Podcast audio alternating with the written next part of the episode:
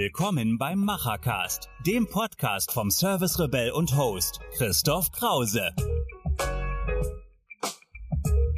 Und los geht's. Frisch angerichtet für alle digitalen Macher und Vordenker aus Handwerk, Mittelstand und Digitalisierung.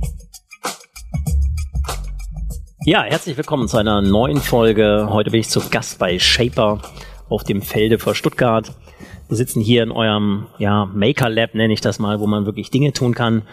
Aber dass ihr euch mal kurz vorstellt, wen habe ich hier um mich? Vielleicht stellt euch einfach selber mal kurz vor. Ja, voll gern. Also mein Name ist Mirja, ich bin hier zuständig bei Shaper für das Marketing. Und das Schöne ist, aus Leinfelden-Echterdingen, das ist in der Nähe von Stuttgart, ja, bespielen wir ganz Europa heraus in drei Sprachen, also Deutsch, Englisch und Französisch. Und ja, mit uns hier an einer Werkbank im Webinarstudio sitzt auch noch Flo. Hallo zusammen. Genau, ich geister schon seit über zehn Jahren so durch die digitale Fertigung, erst 3D-Druck, additive Fertigung und jetzt seit drei Jahren zweieinhalb D mit, mit Shaper-Tools unterwegs und äh, ganz formell mache ich hier die Geschäftsführung und bin insofern, insofern sehr viel damit auch beschäftigt, den Draht rüber nach Amerika zu uns im Mutterhaus zu halten. Ja. Wir kennen uns ja eigentlich von dem Barcamp. Äh, damals im Allgäu erinnere ich mich noch gut. Da warst du so mit einem der ersten Maschinen unterwegs von Shaper und wolltest sie dem Handwerk präsentieren. Und ich weiß noch wie heute, als du deine Session geplant hast, dass so richtig keiner sich vorstellen konnte, was die von außen sehr klassisch aussehende Handmaschine aus dem Tischlerhandwerk eigentlich nur mit Digitalisierung zu tun hat. Was ist eigentlich die Idee von Shaper? Was ist die Innovation, die ihr hier als Startup aus Amerika jetzt nach Deutschland bringt und ja auch erst mit einem deutschen Maschinenhersteller, nämlich Festool, jetzt wirklich so zum Leben erweckt habt, dass im Handwerk Digitalisierung ankommt? Was macht ihr? Digitalisierung greifbar machen. Also wirklich, das klingt erstmal wie ein abgedroschener Marketingsatz, aber wenn du das Gerät anfasst, dann bist du wirklich drin. Ne? Du hast ein Display auf einmal an der Oberfräse dran das Ganze von der Funktion her ist wie eine Autokorrektur für deine Hände. Das heißt, äh, du brauchst keine physische Schablone mehr, sondern du kannst digitale Vorlagen nutzen, siehst sie auf diesem Display, folgst grob der Kontur und die Maschine wird für dich das aufs Zehntel genau nachstellen. Also du machst eine grobe Bewegung und die Maschine wird diese Autokorrektur aufs Zehntel genau treffen. Was ist für dich denn dabei sozusagen eigentlich der richtige Digitalisierungsschritt für das Handwerk? Also wenn man so an Handwerk und klassische Digitalisierung denkt, dann ist das immer diese große CNC-Anlage. Ne? Also man hat irgendeine riesige Maschine und die macht irgendwas und das nennen wir dann in Deutschland Digitalisierung. Ist es das, was Handwerk und digital ausmacht oder ist es eigentlich was anderes, was auch eher vielleicht ja Shaper will, nämlich Kreativität durch digitale Schnittstellen zu ermöglichen. Wie würdest du umschreiben, wie entwickelt sich da das Handwerk gerade und was hat das sozusagen mit eurer Generik in eurem Startup zu tun? Also Digitalisierung muss immer auf die Anwendung passen und ähm, ich glaube, dass ganz oft Digitalisierung voll übers Ziel hinausschießt oder dass man gar nicht auch vergisst, was war eigentlich das Ziel? Ähm, warum muss ich jetzt alles digital machen? Und ich glaube, da ist Shaper so aufgebaut, dass wir immer den Kunden im Mittelpunkt haben, immer die Anwendung im Mittelpunkt haben und dann überlegen, sinnvoll zu digitalisieren. Also wirklich, wo holen wir den Kunden ab? Und unser Kunde ist jetzt nicht der äh, die Großschreinerei mit 100 Leuten und 15 C-Maschinen und eigentlich Fabrikbetrieb, sondern wir gehen wirklich tief ins Handwerk rein, kleine Betriebe, eins bis zehn Personen, ähm, vielleicht noch nie mit einer CAD-Software gezeichnet. Und da holen wir wirklich ab und sagen, wir können hier ganz sinnvolle Schritte machen, so dass ihr wirklich einen Mehrwert direkt nach einer Woche rausbekommt. Und wie kriegen wir es hin, eure Abläufe irgendwie effizienter zu gestalten? Mhm. Und ja, im Grunde soll es irgendwie nichts, was ominöses, Neues, äh, besser, weiter, schneller sein, sondern wirklich, wir haben ja auch die Origin, also diese digitale Oberfräse, und die wird immer wieder abgedatet in der Software. Das heißt, das Tool wird auch immer besser und da hören wir auch ganz genau an den Markt hin. Wir hören den Kunden zu, was wäre denn ein neues Feature, was, was euch jedes Mal irgendwie, ja, wo es einfach noch hängt und wo ihr es, aber was ihr braucht, um besser zu werden. Genau, ihr arbeitet nämlich äh, auf zwei Seiten sozusagen sehr eng, kann sagen, in Symbiose mit dem Handwerk. Das Handwerk sozusagen als Mitentwickler ja, der Maschinenoberflächen, der Möglichkeiten, die drin stecken. Und zweitens aber liegt dahinter ja eine Datenebene. Ne? Ich kann verschiedene Datensätze, egal aus welchem Tool, ob es ein hochkomplexes CAD-Tool ist oder ob es eine ganz einfache Grafiksoftware ist, auf diese Maschine bringen. Das heißt, ihr löst ja eine sehr, sehr einfache Schnittstelle und sagt nicht, da gibt es eine feste Shaper-Schnittstelle, sondern ich kann da alles Exakt. drauf lassen, äh, was irgendwie ein Vektorformat ist und was ich danach einfach fresstechnisch bearbeiten. Dann stehen ja zwei Welten. Wie wird sich denn diese digitale Datenwelt, was meint ihr im Handwerk, entwickeln? Das Handwerk bisher ist ja oft kulturell kulturell so unterwegs, dass sie sagt, boah, das ist so meins und ich bin regional und ich zeige nichts dem anderen äh, und das sind meine Daten und die gehen auch keinem anders an. Wie wird sich das in der Digitalisierung entwickeln? Jetzt kommt eine neue Generation aus digitalem Handwerk, die auch schon anders über digitale Daten denken. Was passiert da und was ist vielleicht die Antwort, die ihr vielleicht dann auch mit so einer Art, ich nenne es mal Mini-Facebook für digitale Daten äh, baut. Was Gen passiert da? Das heißt bei uns Shaper Hub, das ist sozusagen die Bibliothek für Schablonen, digitale Schablonen und das können ganze Bauanleitungen für ganze Möbelstücke sein, aber der Schreiner macht und äh, Tischlerin machen ja selber ihre Projekte. Also das heißt, da geht's dann eher um die Komponenten, um die Beschläge. Das heißt, wir laden Beschlagstechnik hoch. Ähm, Hersteller könnten theoretisch Beschlagstechnik hochladen oder auch andere Nutzer könnten Beschlagstechnik hochladen. Und ähm, wir sehen, dass sozusagen die Kultur, die wir da auch etablieren in dieser Shaper-Community, dass im Grunde genommen da so ein, so ein Sharing is Caring Mentalität aufkommt. Das heißt, die Leute sehen schon, okay, ich krieg da was, aber ich gebe dann auch vielleicht was. Wenn ich äh, schon den Beschlag von äh, Simonswerk Tectus irgendwie schon digitalisiert habe, dann lade ich den doch einfach hoch, dann können andere den auch runterladen. Aber wir incentivieren das natürlich. Also wir gehen da mit gutem Beispiel voran und zeigen, wie es, geht. Ja. Und ich war vorhin mal drauf auf der Plattform, habe geguckt, es sind ja wirklich Tischler und Schreiner, die das machen und die auch begriffen haben, dass wenn wir diese Daten tauschen, einfach alle was davon haben. Ich habe gesehen, der ein oder andere hat seine eigenen Projekte, auch wirklich dann Kreativprojekte schon hochgeladen, die ich mir einfach runterziehen kann und kann so ein Projekt dann mal nachspielen, umsetzen, vielleicht dann wieder besser machen, wieder hochladen und dann hat sozusagen auch die andere Seite wieder was davon. Ja. Also ein wirklich digitales Ökosystem, was da entsteht. Wie entwickelt sich denn daraufhin jetzt, was denkt ihr so das Handwerk selbst? Was ist eure Option? Ihr seid ja zwischen Industrie, also diesem starken Mittelstandsplayer, äh, der Komponenten für euch fertigt, dann dieser amerikanischen Startup-Welt und sozusagen eurem sehr intensiven Blick aufs Handwerk. Was wird in den nächsten fünf bis zehn Jahren im deutschen Handwerk passieren, speziell Tischler, Schreiner? Was ist eure Auffassung? Wie wird sich der Markt entwickeln? Sehen wir größere Firmen, sehen wir kleinere Firmen? Was passiert da draußen? Was ist eure Denke? Na, so ein bisschen ist es auch unsere Wunschdenke und teilweise sehen wir das jetzt auch zum Beispiel. Wir sind in Gesprächen mit Softwareherstellern, die begriffen haben, okay, es ist nicht einfach unsere kleine Welt der Software, sondern da gibt's jetzt mittlerweile eine Origin und wir möchten einen Direktexport für die Origin gestalten. Und das ist so die, die Software-Welt, ähm, die sich da so ein bisschen auftut. Dann sind es aber auch wenn wir gerade in der Beschlagswelt bleiben, dann sind es da auch Hersteller, die auf uns aufmerksam werden. Und gefühlt ist Shaper gerade, Flo, korrigier mich, wenn du es anders siehst, aber Shaper ist da gerade wie so ein, ein, Hub, der entsteht, wie so ein Flughafen, in den ganz viele Ideen einfliegen. Wir orchestrieren und bringen alle irgendwie zusammen und dann fliegen wieder ganz viele Möglichkeiten aus. So, so bespielen wir auch dieses Webinarstudio hier, wo wir gerade sitzen. Also da ist dann Bessay, da ist dann ähm, Thanos, da ist dann Festool. Da ist äh, Palette CAD, also wirklich Software, Hardware, alle gucken irgendwie, ah, okay, hier wird Collaboration gelebt, wir arbeiten alle zusammen und das kommt wirklich an. Das kommt nicht nur bei den Firmen an, sondern dann bei den Kunden, die merken, ah, die arbeiten zusammen, deswegen ist es eine Lösung und nicht halt irgendwie ein Fragment. Ja. Ja. Und das ist ja das Problem bei der Digitalisierung oft, dass es Fragmente sind, die dann eben nicht zusammenspielen. Und da gehen wir viel auf diese Schnittstelle drauf und, gucken, und auch die Messen sind. merken das.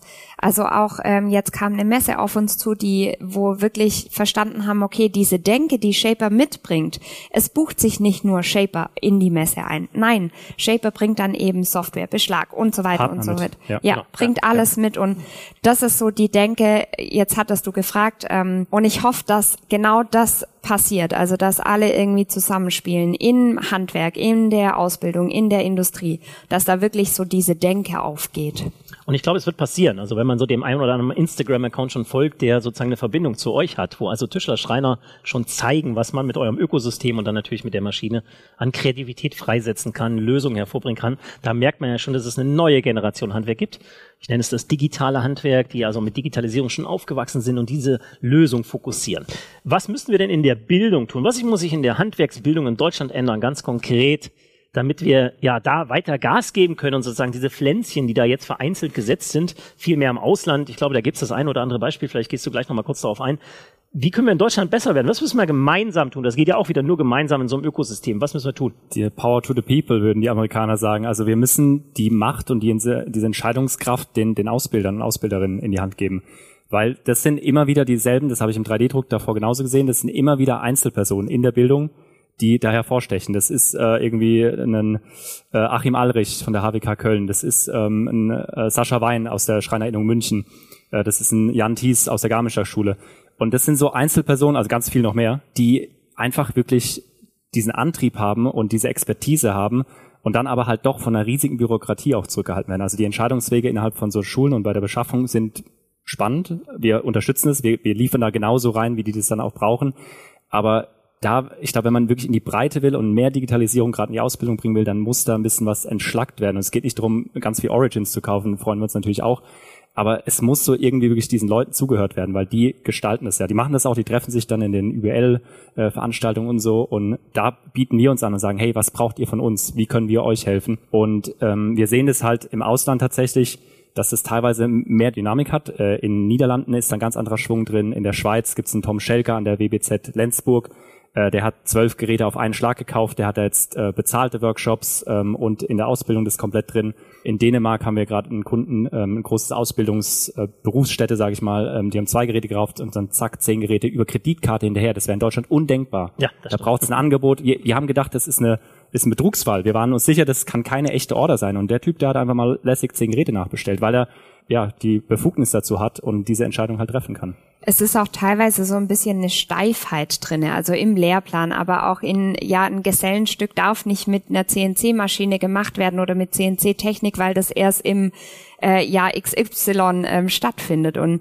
da diese alte Denke einmal abkratzen und das ist ein guter Punkt. Das hören wir ganz, ganz viel, ja. Also ein Geselle, Gesellin darf erst ab dem und dem Zeitpunkt an CNC-Technik. Und dann ja, ist wieder dieses Schubladendenken, ne? Ja so, Leute, lasst es ein bisschen offen. Das ist eine Oberfräse und ja, handgeführt und auch mit CNC-Technik und dann auch Gesellenstücke und Meisterstücke. Ne? Ist auch wieder direkt die Frage, wie viel CNC-Technik darf in so einem Stück drin stecken, ja.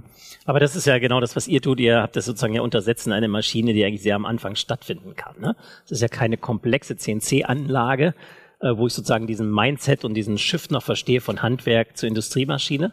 Das ist eine handgeführte Maschine, die einfach durch ein bisschen Algorithmik einfach besser wird und dir durch diesen schnellen Datenweg, der einfach nur abgekürzt wird, ja, dass ich sozusagen nicht so viel Umfeld bauen muss, einfach beschleunigt wird. Dadurch kann ich mehr Zeit im Handwerk verbringen und kann kreativer sein. Also es fördert das Handwerk. Und das ist doch eigentlich das, was dann auch in diesem spielerischen Kontext passieren muss. Im Vorgespräch hatten wir es schon, äh, wenn ich mit so zwei Geräten auf die Messe gehe und wir haben das riesen Nachwuchsproblem im Handwerk. Also jedes das Handwerk sucht Leute, die alle ins Studium noch geschickt werden. Ein fataler Fehler, der da gemacht wird, weil diese ganzen akademischen Prozesse durch KI vielfältig ablösbar sind. Das Handwerk meiner Ansicht nach wird bleiben, wenn es sozusagen digitale Schnittstellen bedient. Und ich glaube, wenn wir sowas nochmal den Eltern und den jungen Menschen zeigen, wie einfach ein solcher Einstieg ist in beide Welten, 0.0, 4.0 in Verbindung, ja, dann kriegen wir auch ganz andere Leute ins Handwerk, die wir dann noch brauchen, um später einen Betrieb zu übernehmen, einen Meister zu die machen. Die auch lukrativ das sein kann. Ja, genau. Also wir sehen super erfolgreiche junge Schreiner, Schreinerinnen, die einfach wirklich wirklich ein tolles Business aufbauen, das auch neu denken, auf Instagram Marketing machen. Äh, äh, anstatt eine Küche zu verkaufen, verkaufen sie direkt noch das Porzellan und das Besteck mit. Also komplett neue Geschäftsmodelle. Und ich denke, das kann Spaß machen. Und genauso sehen wir auch, dass wir viele studierte Leute haben, die dann auf einmal doch noch eine Ausbildung machen. Ne? Also nicht in der Menge, wie wir es bräuchten, aber da sieht man auch, dass viele Leute in eine in Bildungsweg reingedrückt wurden, wo, wo sie, nicht eigentlich ne? nie genau. hin wollten. Wo ja. sie nicht glücklich werden. Ja. ja. Und ich glaube, durch diese Chance sozusagen beides nochmal mit der Hand möglich zu machen, ja, also diese enge Verbindung. Ich glaube, sie ist in der Digitalisierung wichtig. Wir verwechseln da was. Ich glaube, dass Hand und Kopf zusammen mit Digitalisierung eigentlich erst so eine wahre Kreativität ermöglichen kann. Äh, das sehe ich an vielen Ländern, wie Sebastian Becher in Köln, ja. Äh, klar hat der einen Roboter und klar hat der eine Fünfachs, aber sozusagen dieser spielerische Kontext, auch wie die Programmierer und die Tischler dann gemeinsam an einem Produkt oder an einem Möbelstück arbeiten. Das ist doch das, was wir im Handwerk brauchen. Wir brauchen nicht Industrieprozesse, die kopiert werden und nachgespielt werden. Da kommen wir zunächst. Ich mache da sogar noch mal einen Topf auf und zwar ähm, ich bin wirklich auch Akademikerin durch und durch und äh, komme null aus dem Handwerk. Und was mir Origin beigebracht hat, und klar natürlich auch Kollegen, aber was mir Origin ermöglicht hat, ich baue mittlerweile meine eigenen Möbel, hätte ich vorher so ohne Digitalisierung nicht gekonnt. Ich hätte vielleicht noch irgendwie mit einer Tauchsäge was abschneiden können und dann war's das auch. Aber ähm, so mit Origin geht mir halt plötzlich in meinem Kopf eine ganze Welt auf und ich kann Transferleistung und Kreativität bringen, die ich vorher hätte nicht bringen können. Und plötzlich bin ich ganz selbstbewusst und sage, ja, ich baue mein eigenes Bett, genau. kein Problem. Diese Befähigung ist ja bei mir von ihrem Level auf ein höheres Level. Das ist aber auch von einem auszubilden, der sich vielleicht nicht ganz so geschickt anstellt, auch auf ein höheres Level, aber auch bei einem Meister nochmal auf ein höheres Level. Und deswegen nimmt sich da niemand die Butter vom Brot. Das, also bei Origin ist ganz oft so, dass Leute auch gucken und sagen, ah, jetzt kann ich da Fingerzinken auch machen. Keiner macht mehr Fingerzinken. Aber das ist das Spannende. Mit Origin kannst du das wieder, wieder effizient tun. Genau, machen. Genau, genau, genau. Also wenn jemand kommt und sagt, boah, das macht das Handwerk kaputt, die ganze Digitalisierung, ist genau das Gegenteil. Das Gegenteil. Wir können wieder handwerklicher effizient fertigen und hochwertigere Sachen gerade im Massivholzbereich, kleine Schreinerei, sehr exquisite Sachen, geht sehr gut. Klar, ich kann auch voll in die Platte gehen und einfach viele Beschläge schrubben. Das geht natürlich auch. Ja, oder Individualisierungen gehen halt mittlerweile einfach ja fast wie vom Band, weil einfach effizient gestaltet. Und ich kann sozusagen auch diese Kundendaten noch viel besser einbinden. Ne? Also wenn wir nochmal diese Datenkette ganz nach vorne, wie entsteht denn so ein Datensatz, so ein CAD-Datensatz? Durch diese Einfachheit, sehr simple Produkte auch zu nutzen, die ich vielleicht auch schon habe in meiner Tischlerwerkstatt, bin ich ja in so einer ganz anderen Matrix drin, kreativ mit dem Kunden zu arbeiten, mit ihm gemeinsam was zu entwickeln, seine Daten zu nehmen, die Total. weiterzuentwickeln. Ne? Also da ist auch nochmal eine Prozessabkürzung, so dass ich wieder dann mehr Handwerk hinten raus machen kann, weil das ist das, was wir draußen brauchen. Wir brauchen Leute, die etwas tun, die etwas machen, damit ich danach irgendein Produkt habe, was ich auch äh, beim Kunden ausliefern kann oder äh, auf eine B2B-Basis stelle. Jetzt seid ihr ja ein Startup und was ich hier so gesehen habe, wenn ihr euch das vorstellt und hierher kommt, dann ist das wirklich äh, Startup as the best, wenn man die Menschen sieht, wie sie hier arbeiten, wie sie Coworking betreiben, wie sie offen sind. Eine tolle Adresse. Wie funktioniert denn diese Zusammenarbeit Startup versus mittelständischen Ausstatter dieser Maschine? Einige Komponenten wie die Spindel kommen ja aus einem ja, sehr zuverlässigen deutschen Familienunternehmen, was sehr bekannt ist im Tischlerhandwerk. Das heißt, da gibt es so eine Symbiose. Was sind eure Erfahrungen? Du bist jetzt ja fast drei Jahre dabei. Wir haben uns damals bei diesem Barcamp, ich hatte es ja gerade schon gesagt, so mal das erste Mal in Tuchfühlung aufgenommen. Da warst du noch sehr aufgeregt, was sozusagen diese amerikanische Welt versus deutsche Welt, was da so passieren wird. Was ist denn in den letzten drei Jahren passiert? Wie hat sich dieses Startup versus Mittelstand entwickelt?